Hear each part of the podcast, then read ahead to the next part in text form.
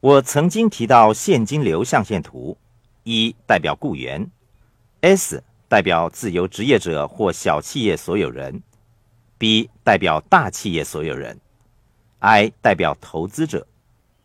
我现在想问你们一个问题，你可能愿意回答，也可能不愿意。问题是，你的父母是哪一个象限呢？是一 S、B 还是 I 象限呢？你的兄弟姐妹是哪一个象限呢？是 E、S、B 还是 I 象限呢？你的朋友是哪一个象限呢？是 E、S、B 还是 I 象限呢？你平常接触最多、最亲近的六个好朋友属于哪一个象限呢？他们是 E、S、B 还是 I 象限呢？请你们好好的想一想，怎样做才能改变你的现实呢？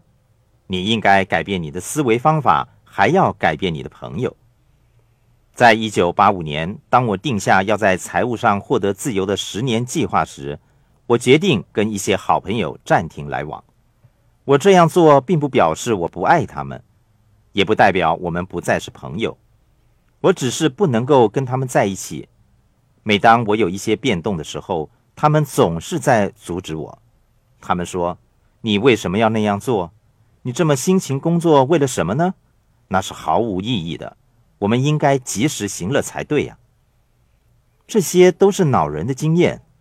当我面临一些改变的时候，我不会跟家人说，他们不会明白我为什么拼命的建立我的事业，改善我的管理和投资技巧。因为我们对未来有着不同的计划。他们选择在有生之年努力工作的生活模式。可是我的计划改变了。我在这里想说的是，当你的人生必须面临改变的时候，你不但要改变你的想法，你同时要结交一些跟你志同道合、意趣相同的朋友。我提出这一点的原因，是因为我跟最要好的朋友拉里·克莱克定下了在财务上获得自由的目标，而且我们成功了。一九九四年，我在财务上获得了自由。选择了退休。一九九六年，拉里·克莱克被公司杂志选为全美国房地产事业发展最快的企业家。他是我最要好的朋友，就如《富爸爸穷爸爸》系列中我最要好的朋友麦克一样。拉里跟我们一样，都是 B 和 I 象限的人。虽然我们曾经没有资金，缺乏经验，但是我们互相帮忙。我。金和拉里三人一直互相支持，在困难的时候互相鼓励，遇到挫折的时候互相扶持。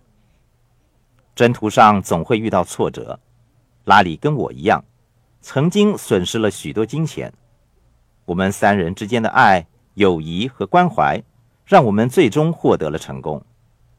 一旦下定了决心，我想选择朋友就是你下一个最重要的步骤了。我可以告诉你致富的方法，可是如果你和你的朋友没有共同的方法和原因，那绝对是一个非常困难的过程。有人说，如果你想知道你的未来是怎么样的话，那你看看你身边最亲近和接触最多的六个人吧，你可以从他们身上知道你的未来以及你将来和现在所属的象限。